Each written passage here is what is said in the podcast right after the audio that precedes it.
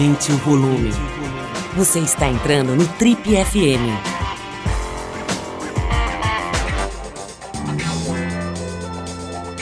Oi, eu sou o Paulo Lima e você está acompanhando a versão podcast do Trip FM.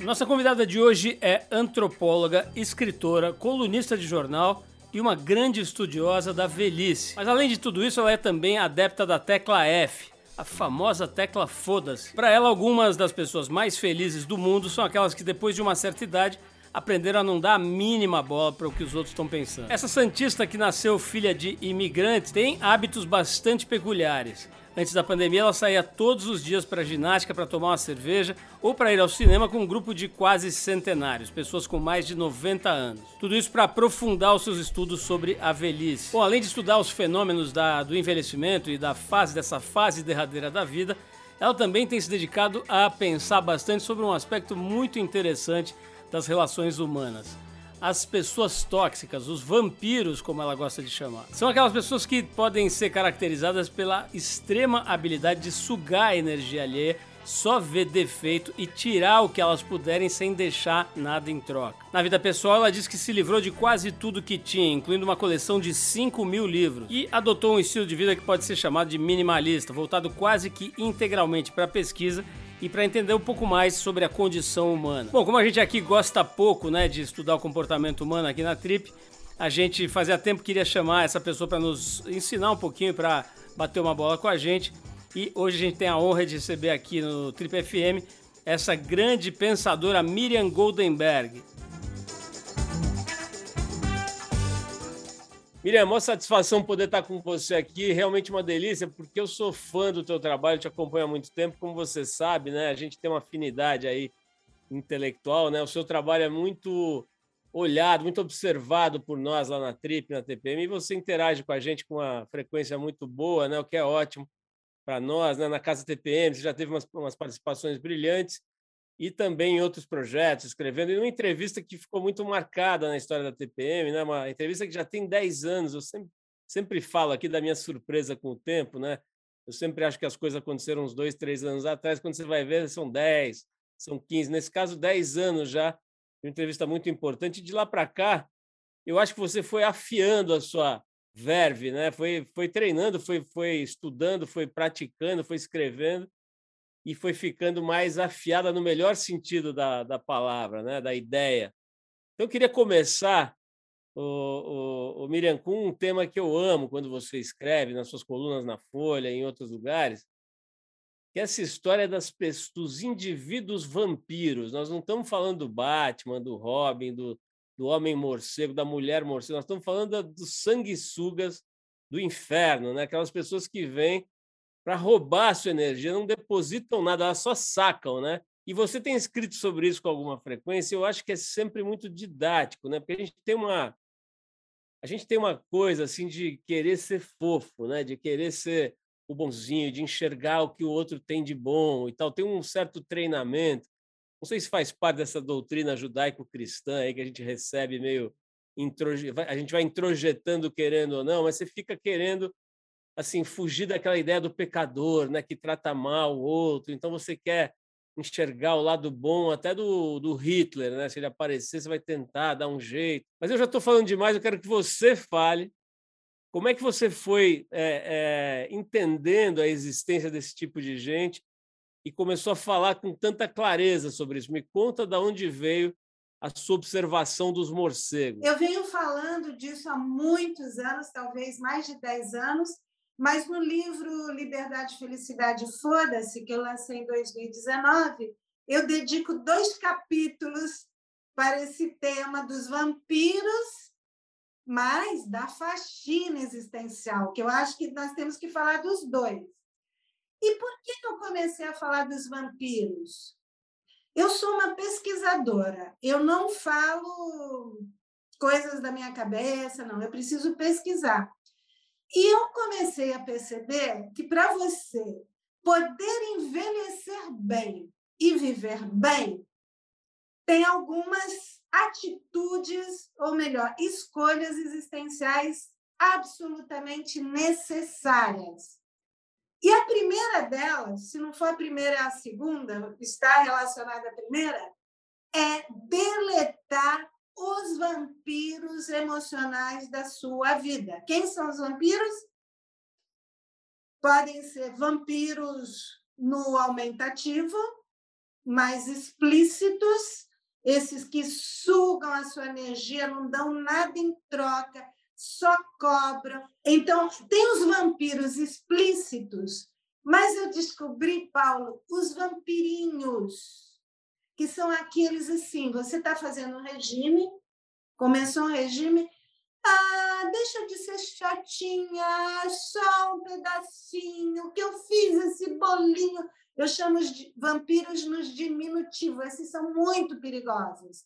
Você precisa dormir porque você está acordando cedo para fazer um projeto. Fica só mais cinco minutinhos, o que custa? Você é tão egoísta. Esses vampiros são mortais, porque eles fazem com que, além de você fazer o que você não quer fazer, você se sinta culpada. E na pandemia, esses vampiros saíram do armário. É, faz só uma livezinha. O que, que custa? Uma horinha. Só que todo mundo está fazendo livezinha, entrevista, blá, blá, blá, blá, blá. E você se sente mal de dizer não, porque afinal é só uma horinha da sua vida. Então, eu aprendi estudando, pesquisando o envelhecimento, tentando construir uma, velha, uma bela velhice para mim e para todo mundo, que é o que eu venho, falando nos, venho falando nos últimos anos tem que deletar. E eu vou te dizer um segredo meu. Eu não tenho um grupo de WhatsApp no meu celular. Zero. Por quê? Qualquer grupo tem vampiro ou vampirinho. E só de dizer bom dia, eles já acabam com a sua vida.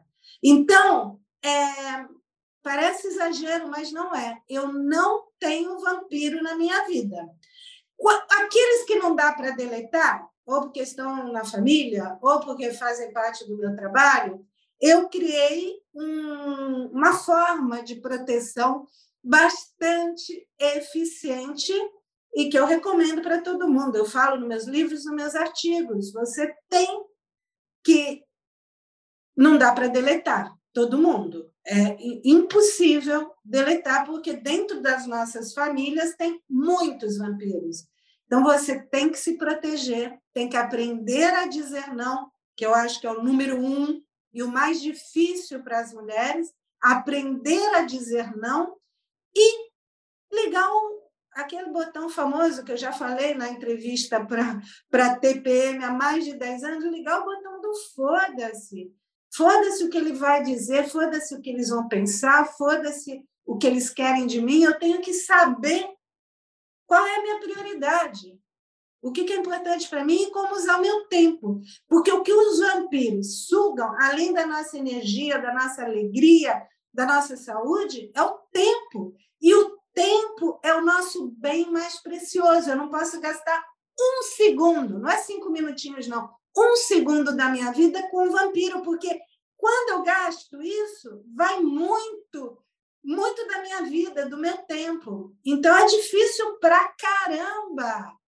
Todos os dias eu tenho que lidar com isso, porque é o vampiro que vem. Por que, você não escreve um texto sobre isso? O que, que custa? Vai ser bom para você. Esse é o pior vampiro.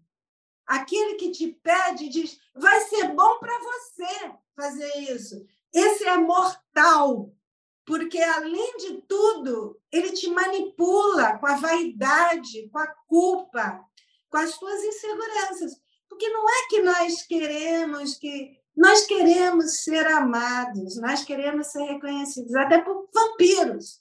Então, até por vampiros. Nossa insegurança é tão grande que nós queremos que até pessoas que nós não gostamos não amamos, não queremos na nossa vida, mas queremos que elas nos amem. Afinal, eu sou tão bacaninha, né? Então, acaba que muita. Mas A vida inteira eu fiz isso e agora eu luto para não fazer. Eu tenho que lutar, porque os vampiros trabalham com a culpa, com a vaidade, com, com, com, a, com medo que nós temos de rejeição, de abandono, e acabam usando o nosso tempo, ou melhor, desperdiçando o nosso tempo com pessoas que realmente não, não tem que estar na nossa vida, nos nossos grupos de WhatsApp, e, se possível, em nenhum lugar, mas se não for possível, tem que manter a distância, tem que se proteger, não deixar os vampiros afetarem a nossa vida e, e desperdiçarem o nosso tempo. Isso que, é, isso que eu acho mais importante. Se a gente tivesse um governo decente, eu ia ligar agora para o ministro da Educação para lançar a cadeira da vampirologia no, no, currículo das crianças, né? Porque não tem coisa mais importante para a gente aprender do que espantar vampiro, né? Agora, eu vou aproveitar que eu estou com você e vou querer uma aula para espantar a vampiragem, porque é o seguinte, não é fácil. Ouvindo você falar é tão claro, mas assim, hora que a gente vai para a vida, né? Você vai ter a sua, a sua tia, você vai ter o seu irmão, você vai ter o seu filho, vai ter vampiros da família, como você frisou aí, vampiros amigos de infância, vampiros de todas as categorias, pesos, né, e qualidade de chupação de sangue. Tem, como você falou, o diminutivo, o fofinho, metido a fofinho, né? O, o metido a, a, a, o rei da filantropia, aquele que faz o bem. Tem todos esses, todos esses tipos. Como é que você. Vamos, vamos pensar numa aula para a pessoa, nosso ouvinte aqui, que está tá se identificando demais com o que você está dizendo. Agora, como é que é? Você é a favor da, do corte da goela do vampiro a seco? Ou você tem uma metodologia de suave corte do vampiro? Como é que você se livra do vampirinho que está ali sobrevoando a sua cabeça? Tem várias modalidades, não tem um, um, uma única forma. E tem também nós nos expomos a vampiros, às vezes até desnecessariamente. Eu vou te falar assim, eu, por exemplo, é, eu não gosto muito de redes sociais, porque meu trabalho é pesquisar, escutar, escrever, e não é ficar em rede fazendo dancinha, fazendo gracinha. Eu nunca fui, não gosto, não gosto de me expor eu gosto de escrever, eu gosto de pensar, eu gosto de dizer alguma coisa útil para a humanidade. Isso que eu quero, eu quero, eu tenho uma angústia existencial de tentar ser relevante com o meu trabalho. Meu trabalho tem algum impacto, mude a vida de alguém. Isso é minha angústia. E eu comecei a entrar, porque todo mundo, ah, você não tem Instagram, você não tem LinkedIn, você não tem Facebook. Tive que entrar, né? Porque é uma obrigação. E outro dia, Paulo, eu percebi, eu, eu encontrei um lugar, eu estava gastando uma hora e 59 minutos da minha vida diariamente com o Instagram. Falei, isso é uma vampiragem, porque não é o meu perfil. É uma hora e 59 que eu estaria escrevendo, que eu estaria pesquisando, que eu estaria escutando os meus nonagenários. Eu, uma hora e 59 no Instagram. Isso é vampiro. E é um vampiro que eu me. Eu cedi, certo? Acho importante. Tenho meu Instagram, sempre boto textão no Instagram, aí os vampiros aí. Instagram não é lugar de textão, Miriam. Instagram não é lugar de falar de tristeza, Miriam. Instagram você tem que fazer dancinha aqui, dancinha ali. Isso é vampiro. Então, Primeira coisa para saber como lidar com os vampiros é você ter muito firme qual é o seu propósito nessa vida e o que, que você quer fazer com o seu tempo. Entender que se você desperdiça o seu tempo com vampiragem, você não está fazendo o que você quer realmente fazer nessa vida. Eu acho que a primeira coisa, não dá para deletar vampiro se você não tem claro o que e quem é importante para você. Se eu quero gastar uma hora e 59 minutos do meu dia escutando o Guedes, que tem 98 anos, e a Thaís, que tem 96, eu não posso gastar uma hora e 59 no Instagram, respondendo e postando textão. Eu tenho que eu tenho que administrar o meu tempo. Essa é a primeira dica. E é o que mais me ajuda. Qual é o meu propósito? O que, é realmente importante? O que, que dá significado à minha vida? Segundo, quem são as pessoas que eu quero junto comigo nessa jornada existencial? E a pandemia fez com que o meu navio, que era desse tamanho, que fazia milhões de coisas, virasse uma jangadinha.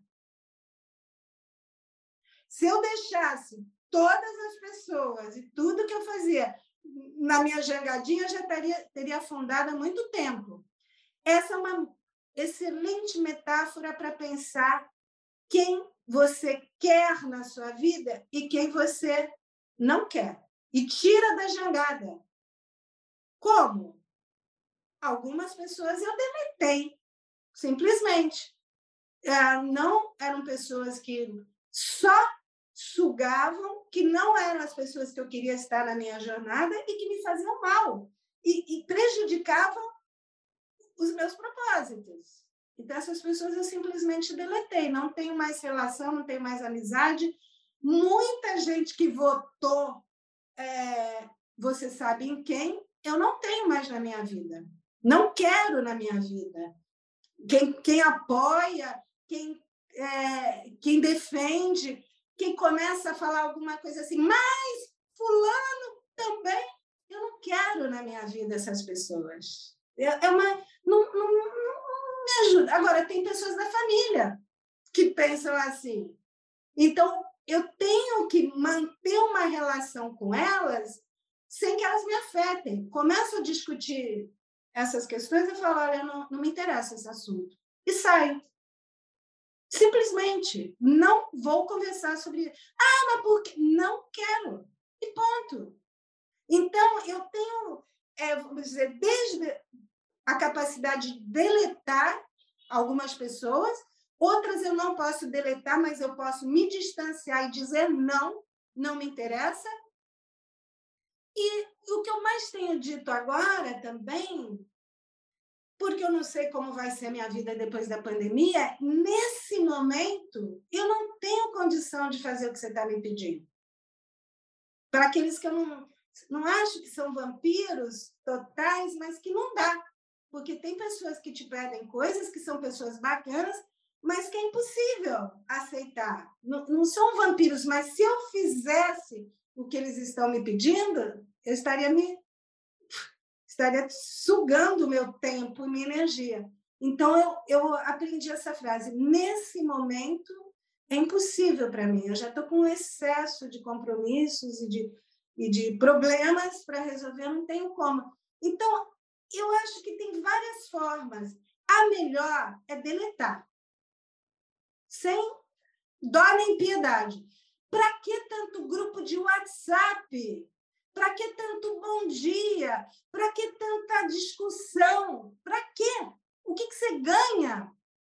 O que, que o, eu não entendo, sinceramente. Para que tanta dancinha? Para que tanta discussão? Para que, que você gasta tempo com vampiro? Eu não gasto. Não gasto. Às vezes eu tenho alguma pessoa que me faz um comentário meio nem lê a coluna, nem, nem viu o que é, simplesmente, ah, não sei o quê. Não respondo. Não gasto. Ô, Miriam, olha, o, o, eu adorei um trecho aí da sua, do seu discurso em que você falou sobre os ganchos do vampiro. Né? O vampiro ele acha uns ganchos para se chupar, para chupar você. Né? Ele pega uns pedaços. Você falou da vaidade, por exemplo, né? Eu queria que você falasse um pouco sobre isso, né? Como é que é o vampiro que chupa a vaidade, que vai pela vaidade para chupar você? É, eu acho que é, tem dois, dois é, inimigos né, internos que são bons para os vampiros. Um é o medo e o outro é a vaidade. Eu acho que o medo é mais perigoso e a vaidade também é perigosa. Então, a, a vaidade, assim, é, exatamente, você é tão importante, sem você, esse evento, evento não vai ter sentido. Você é a pessoa mais importante e vai ter 500 mil pessoas e vão poder comprar teu livro e vai ser bom para. Essa é clássica. É clássica. Eu não caio nessa, mas sei de muita gente que cai nessa sedução vampiresca. Vai ser bom para você, vai divulgar o seu trabalho, vai divulgar o seu livro. Eu digo, não, está ótimo, agradeço tudo. Mas nesse momento, mais importante para mim não é divulgar o meu trabalho. Eu tenho outras prioridades agora. Eu falo sempre. Eu não sou de brigar, não sou de discutir. Eu falo muito delicadamente. Né? Essa é, e isso pega na vaidade. Vai ter fulano de tal, pessoa mais importante, você. É, tudo bem, eu não, nesse momento não, não, é o mais importante para mim. Então, é, o vai ser bom para você é o que pega a tua vaidade. É o que é, é realmente eu estou deixando de participar porque tenho que confessar, tá, Paulo? Senão eu não vou ser sincera.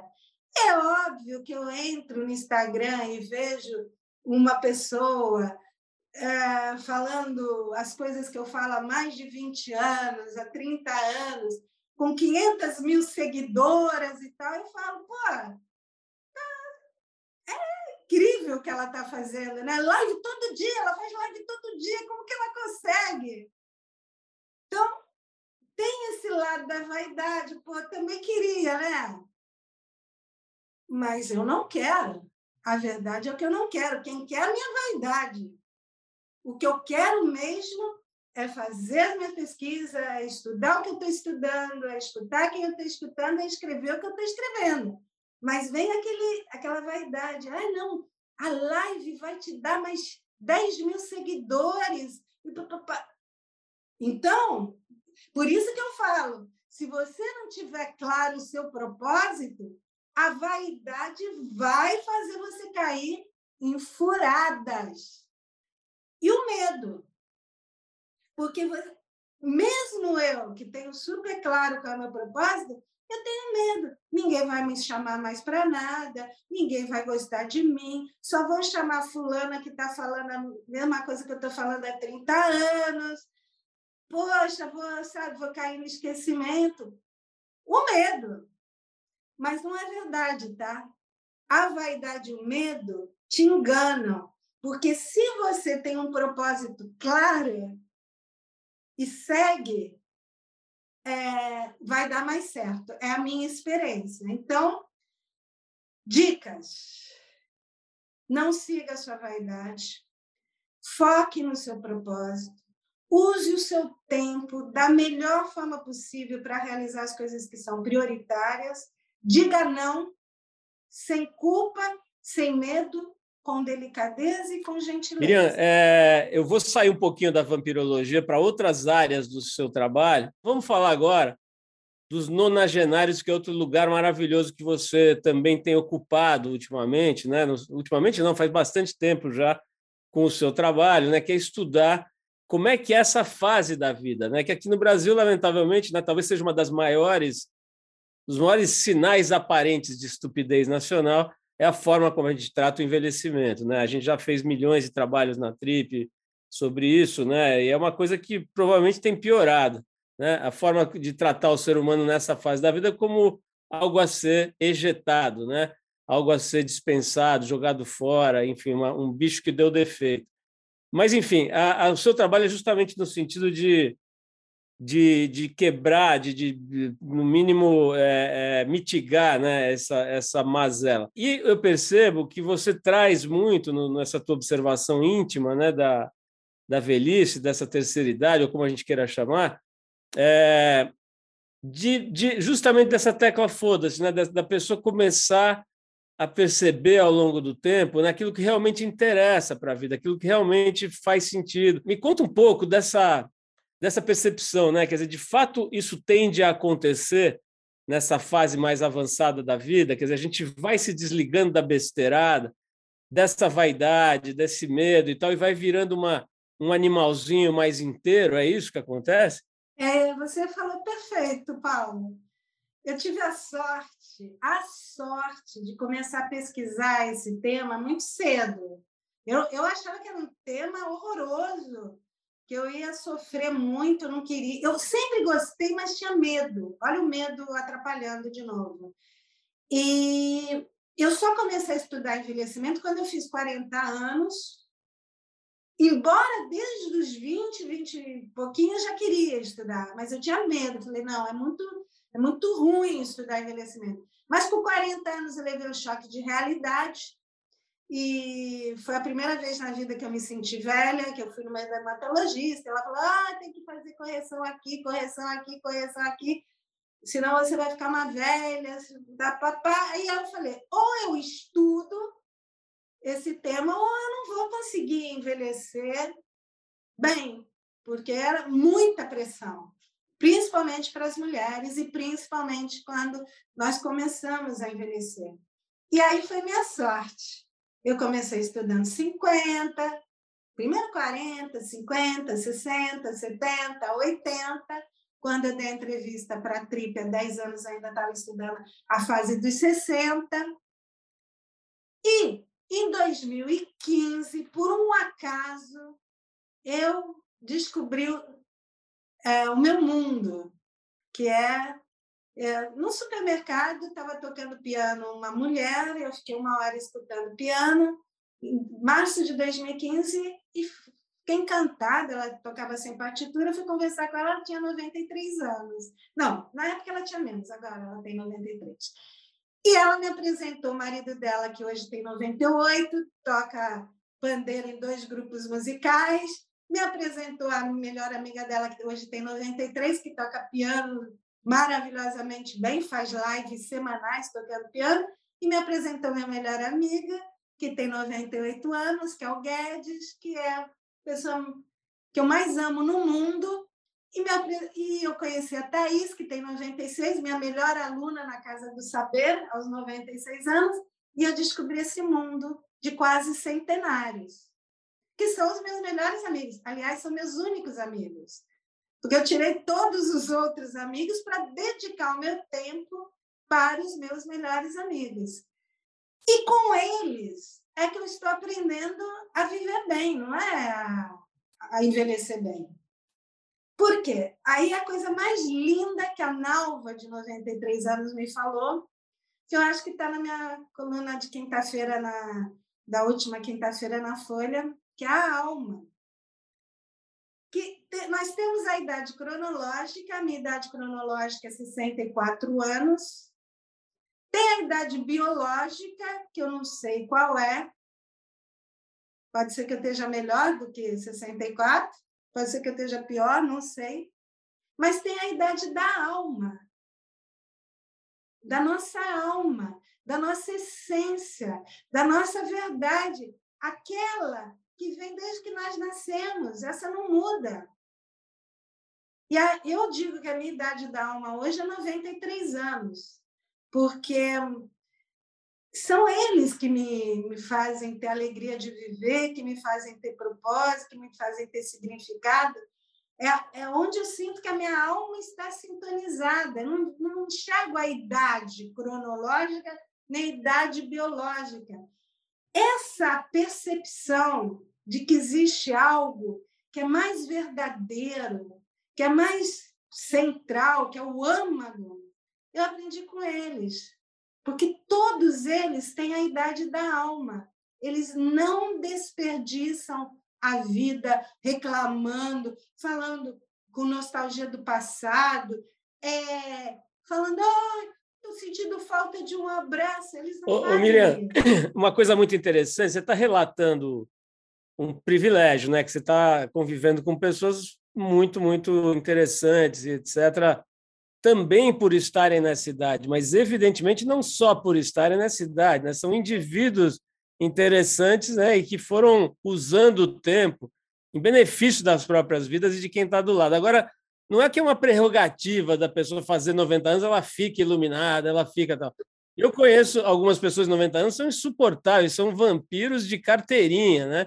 E, e o, que, que, o que, que faz uma pessoa piorar aos 90. Eu conheço pessoas de 90, tenho esse privilégio também de conhecer, e tem gente que vai ficando exatamente o que você estava descrevendo, né? Vira uma esponja de maus fluidos e vai virando uma coisa saudosista e com, com uma, um amargor e tal, que, pô, se bobear, você, você é engolido por isso.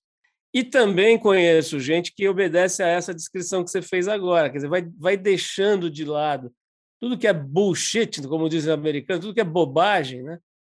E vai se, e vai se resumindo aquilo que realmente ilumina o que, que você acha que o que, que você acha que é determinante para a pessoa envelhecer mal nesse sentido, né, no, no, psiquismo, no psicológico e ficando amargo, e, e, e, do outro lado essa que vai se livrando do amargor, se livrando do chumbo, a tecla tal aperta a tal da tecla F com elegância, né, e vai usufruir daquele tempo. O que, que você acha que define um é, caminho ou outro? Só para você saber, eu já pesquisei 100 nonagenários. Não são todos que são meus melhores amigos, obviamente. E eu acho que o que explica é a idade da alma. Eles, isso é uma coisa que as pessoas têm um mito, que você envelhece e vira outra pessoa. Ah, muita gente fala, quando eu ficar aposentada, eu vou pular de paraquedas, eu vou viajar, eu vou fazer isso. Eu falo, você faz isso agora? Não. Então, dificilmente você vai fazer quando tiver 93 anos. Porque essas pessoas que chegam assim, que são poucas, vou te falar a verdade, dessas 100 que eu pesquisei, eu tenho um núcleo de 30 que eu acompanho, e que são meus amigos, elas não, não mudaram com a velhice, elas só melhoraram. Elas só aprenderam que com a experiência elas precisavam tirar um monte de merda, ter amigos mais bacanas, se afastar de algumas coisas. Mas elas não mudaram a essência delas. Elas chegaram aos 98. O Guedes sempre deve ter sido assim. Eu conheci o Guedes, ele já tinha 93, mas ele sempre deve ter sido assim. E hoje ele está melhor porque agora ele não tem tempo para perder. Imagina uma pessoa de 98 anos não tem tempo para perder. Agora tem outros que eu não acompanho, que não, não se tornaram meus melhores amigos. A Thaís tem 96, ela tem nove filhos, 18 netos e nove bisnetos, que o dia inteiro ficam querendo estar do lado dela, aquela pessoa mais adorável que eu conheço. É, é realmente um privilégio, mas um privilégio que eu encontrei no meio de 100. E lógico que tem aqueles que a alma era pequena. E não é porque envelheceu que a alma deixou de ser pequena. Então, o segredo que eu acho, para mim, da minha pesquisa, de eu fazer isso com tanto amor, é que eu descobri pessoas incríveis que chegaram a, a, aos 98, aos 96, mas eu não estou falando que é para todo mundo. Agora, eles me ensinam como eu posso fazer a minha alma florescer, que é uma palavra que eles usam. Quando você é mais jovem, a tua alma fica meio escondida, porque você tem tantas obrigações, tantos deveres, tantas, tantos vampiros para satisfazer. E quando você envelhece, você pode deixar sua alma florescer. Esse é o segredo. Mas não é todo mundo que tem a alma do tamanho do, né? não pequena como meus melhores amigos têm. Miriam, não sei se você viu, mas esses dias é, o programa Roda Viva da TV Cultura entrevistou uma figura que dá a impressão de ter uma alma maravilhosa que a Mary Robinson ela foi presidente da Irlanda, presidente do país da Irlanda, e alta comissária da ONU para Direitos Humanos, uma figura destacadíssima um plano internacional, mundial, e agora tá, é uma das pessoas que vai coordenar essa COP, né, essa reunião dos líderes aí para falar do, da questão ambiental, que está cada dia mais punk, né? O negócio está seríssimo, né? deveria estar na agenda de todo mundo aí, e não está. A verdade é que não está.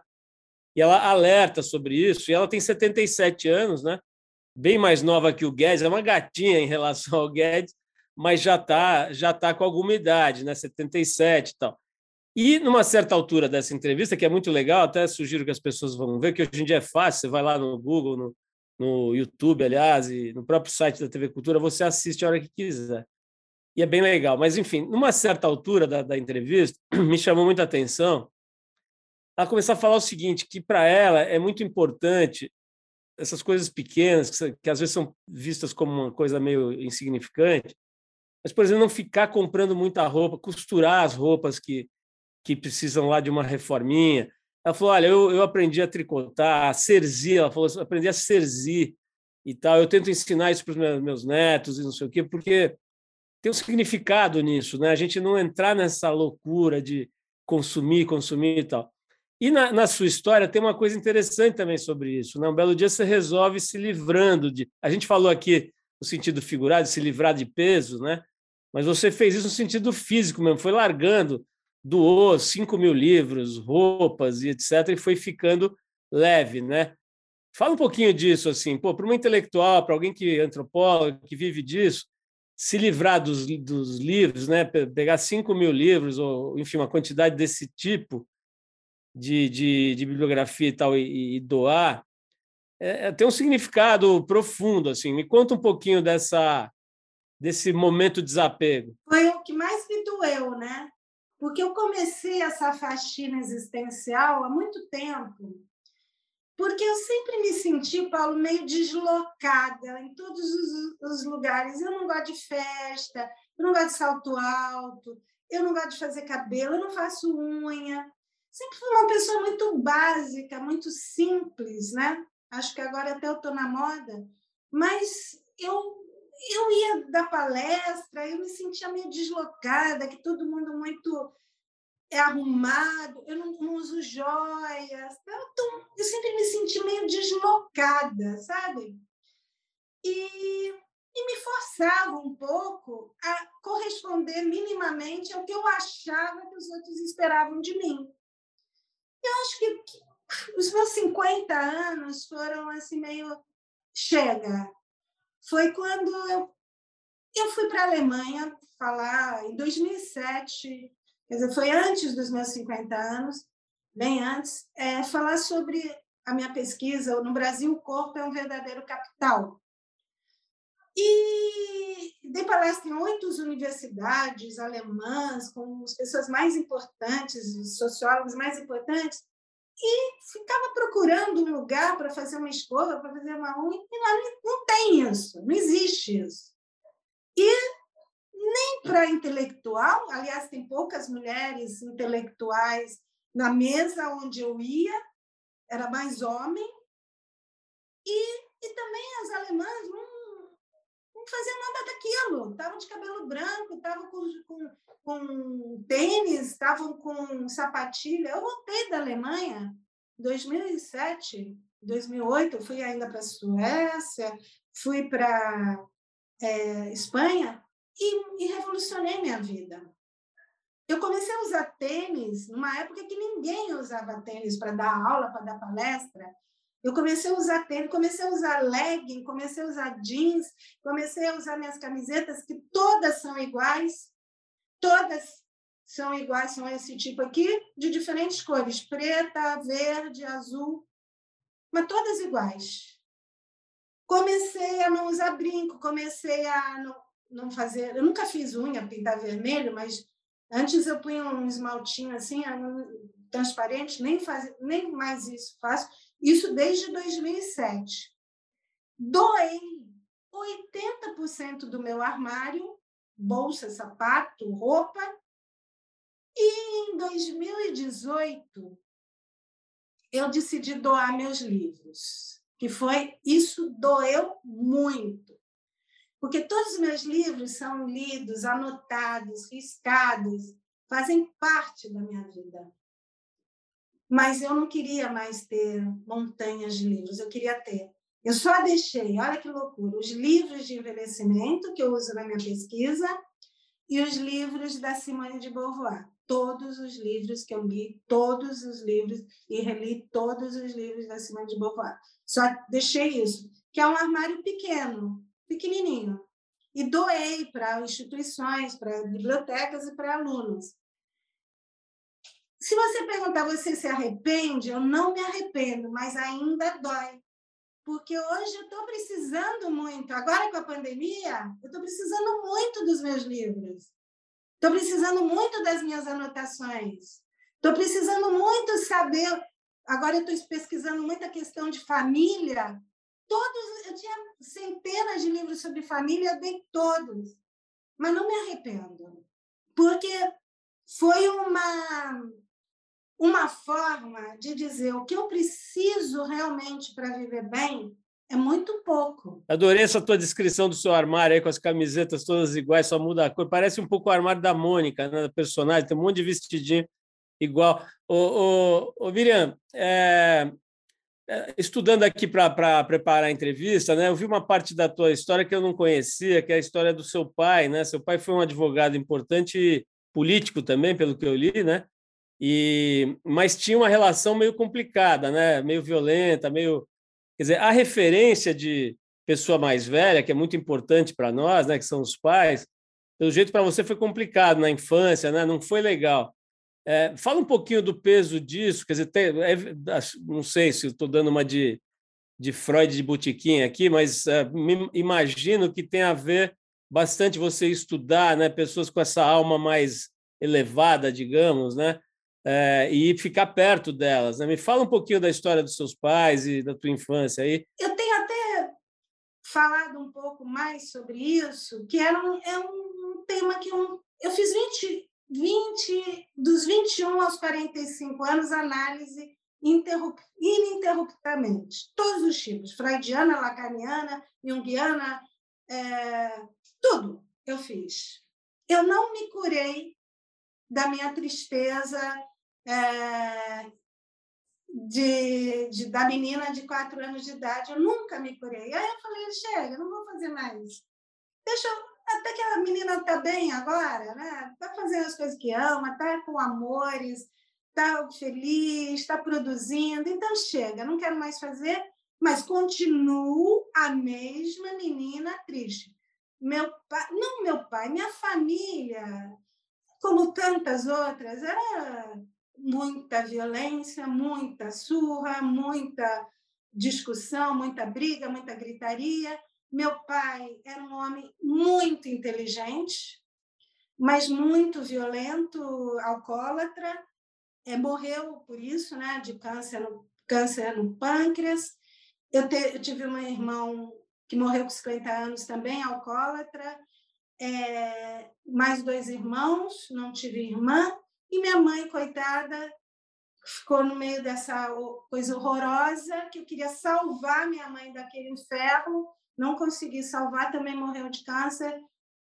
Ela acha que foi porque descobriu que meu pai tinha uma amante há não sei quantas décadas, que era secretária dele, que convivia conosco desde a infância. Então, uma é, era, era eu lembro de cenas de tortura do meu pai chicoteando com, com o cinto meu irmão, esse alcoólatra que morreu.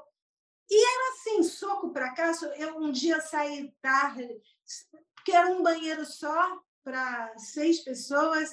E aí eu saí do banheiro, esse irmão que morreu, alcoólatra, me deu um soco que deslocou minha mandíbula.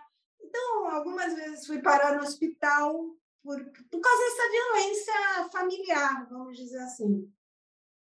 E eu achava que eu só ia sair daquilo se eu morresse, porque eu não via saída. Com 13 anos, meu pai me disse, me deu a saída. Um dia, numa briga, ele falou: Eu sei que você pensa em fugir de casa. Pera, existe essa possibilidade? Eu achava que só se eu morresse. Quer dizer que existe uma outra, né?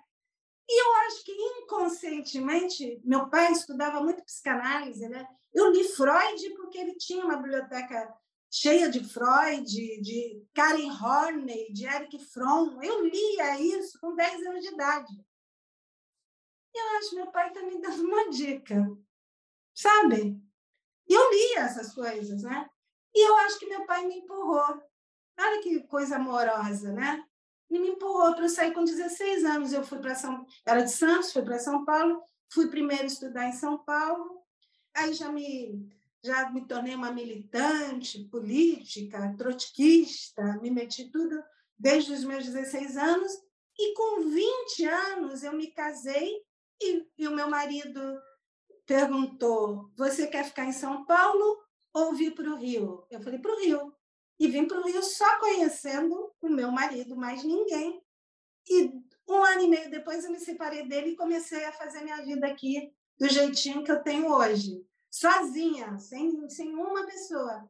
E passei 16 anos sem falar com meu pai. Só voltei a falar com meu pai quando minha mãe teve câncer, era a única pessoa amorosa da minha família que eu tinha um vínculo fortíssimo. Aí eu tive que voltar à minha família. Depois de 16 anos, eu tive que voltar, porque eu ia a todas as sessões de quimioterapia. E foram dois anos e meio dessa despedida da minha mãe. E aí eu fiquei amiga do meu pai, depois que meu pai, minha mãe morreu. Durante seis anos, nos falávamos sempre por telefone, estava até programando uma viagem para Israel com ele, e ele teve câncer e morreu em 100 dias e eu fiquei 100 dias junto com ele, do primeiro ao último dia. Eu perdi, eu, eu pesava 52 quilos, eu fiquei com 42 quilos em 100 dias, que eu fiquei grudada no meu pai. Então, teve uma reconciliação e eu até sonho muito com meu pai, porque eu sei por que, que ele foi tão violento. E, e minha mãe também, porque os dois vieram com cinco anos de idade para o Brasil fugindo do nazismo, né? Meu pai da Romênia, minha mãe da Polônia, com uma família muito violenta também. Eles não tinham como ser diferente do que eles foram. E eu acho que meu pai me salvou. Ele falou: você está pensando em fugir, né? Fugir.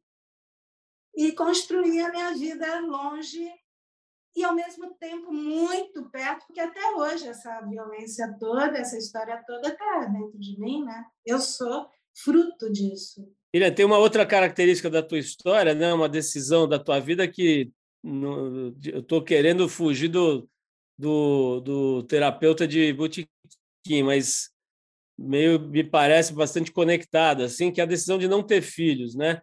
É, Queria que você falasse um pouco sobre isso, porque é uma decisão que outras mulheres têm e que até hoje acaba gerando questionamentos, né, preconceitos, então precisa explicar toda hora.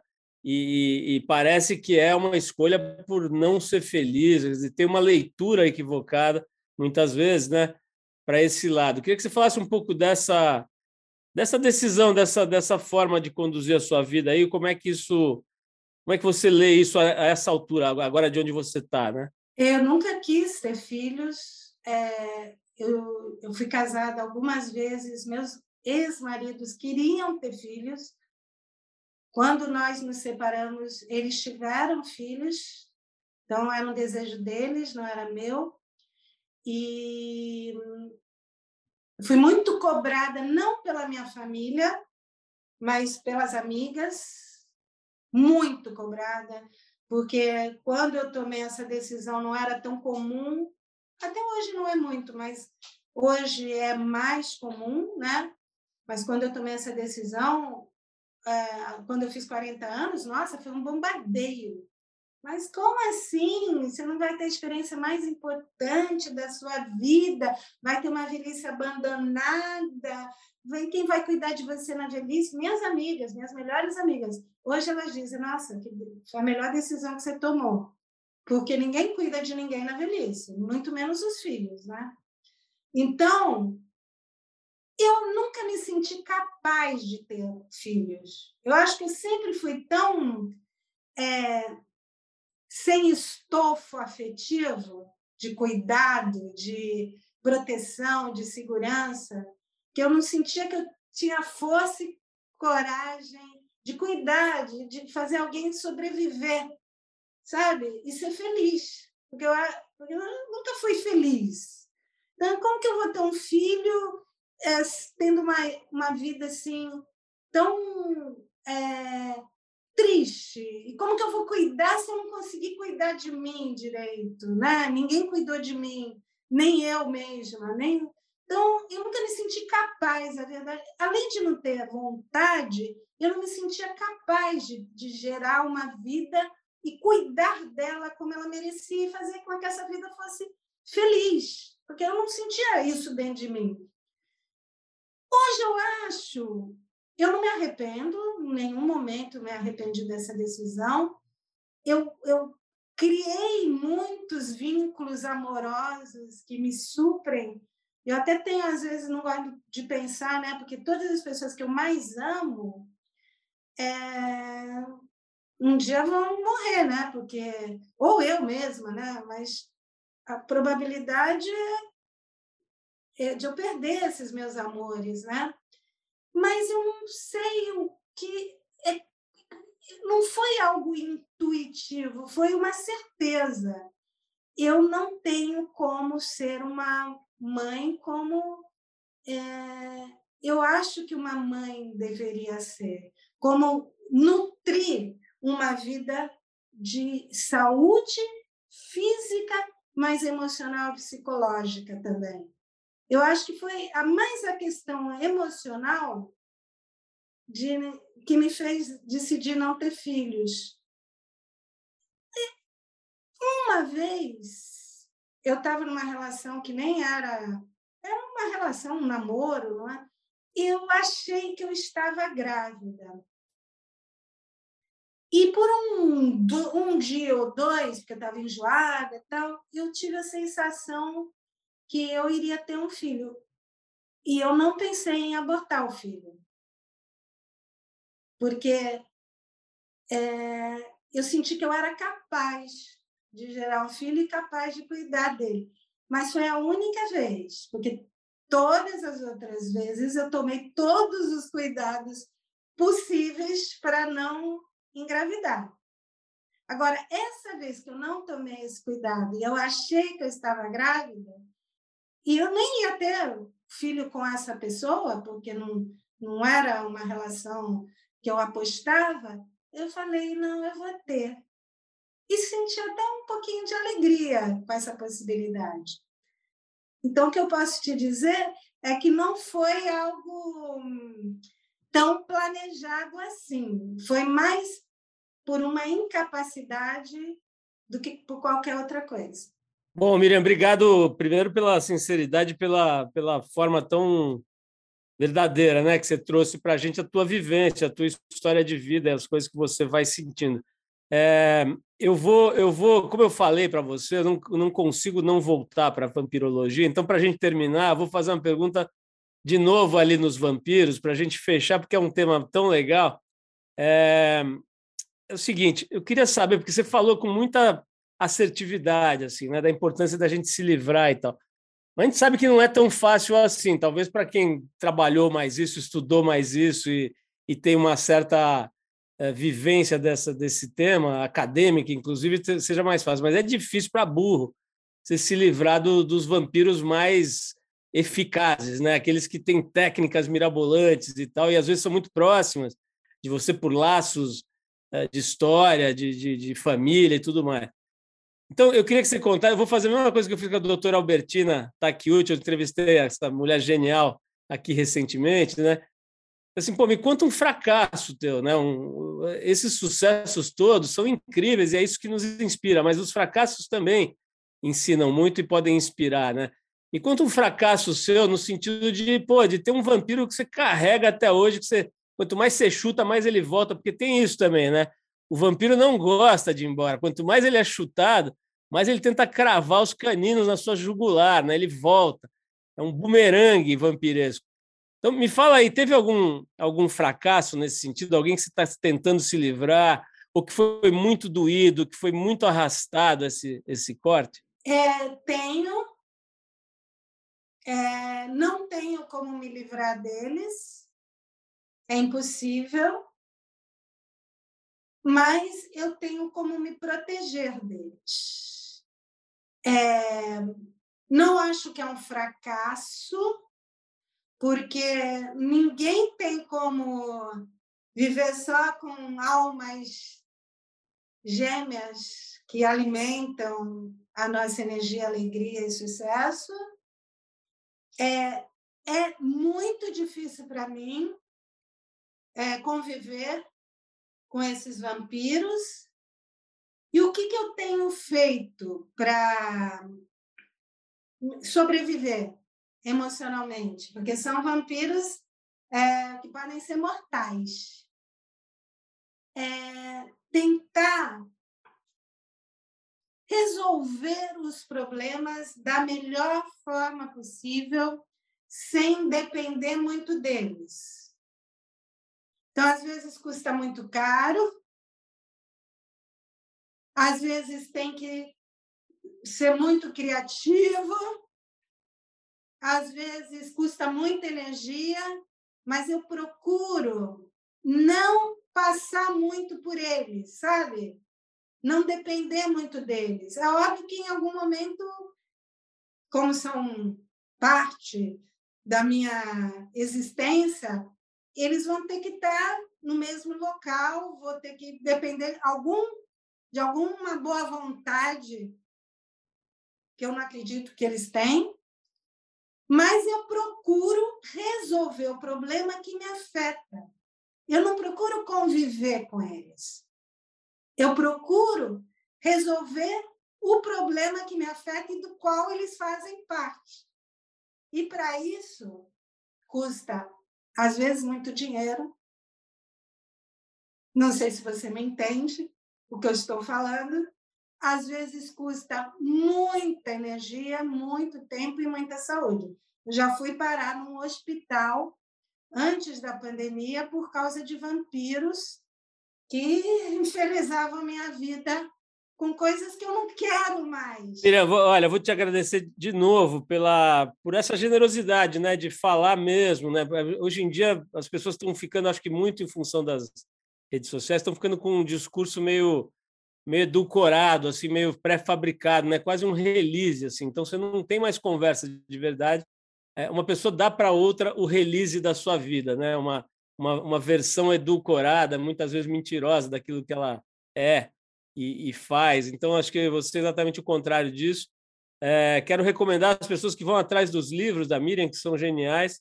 Miriam, brigadíssimo, então, mais uma vez aí pela, pela, sua, pela sua sinceridade, pela sua transparência e por compartilhar tanta coisa legal com a gente, não só aqui nessa entrevista, mas ao longo da tua, da tua história profissional, pessoal. Obrigado, uh, Miriam. Tamo juntos! Você ouviu mais uma edição do Trip FM, uma produção da Trip no ar há mais de 37 anos. Direção e apresentação, Paulo Lima. Produção, roteiro e edição, Adriano Conter. Se você quiser ouvir outras entrevistas das edições anteriores do programa, é só acessar o tripfm.com.br. Ou também pode procurar a gente na plataforma digital onde você costuma ouvir seus podcasts preferidos. A gente está em todas, Deezer, Spotify e outras. Semana que vem a gente volta com mais uma conversa boa aqui no Trip FM. Abração e até lá!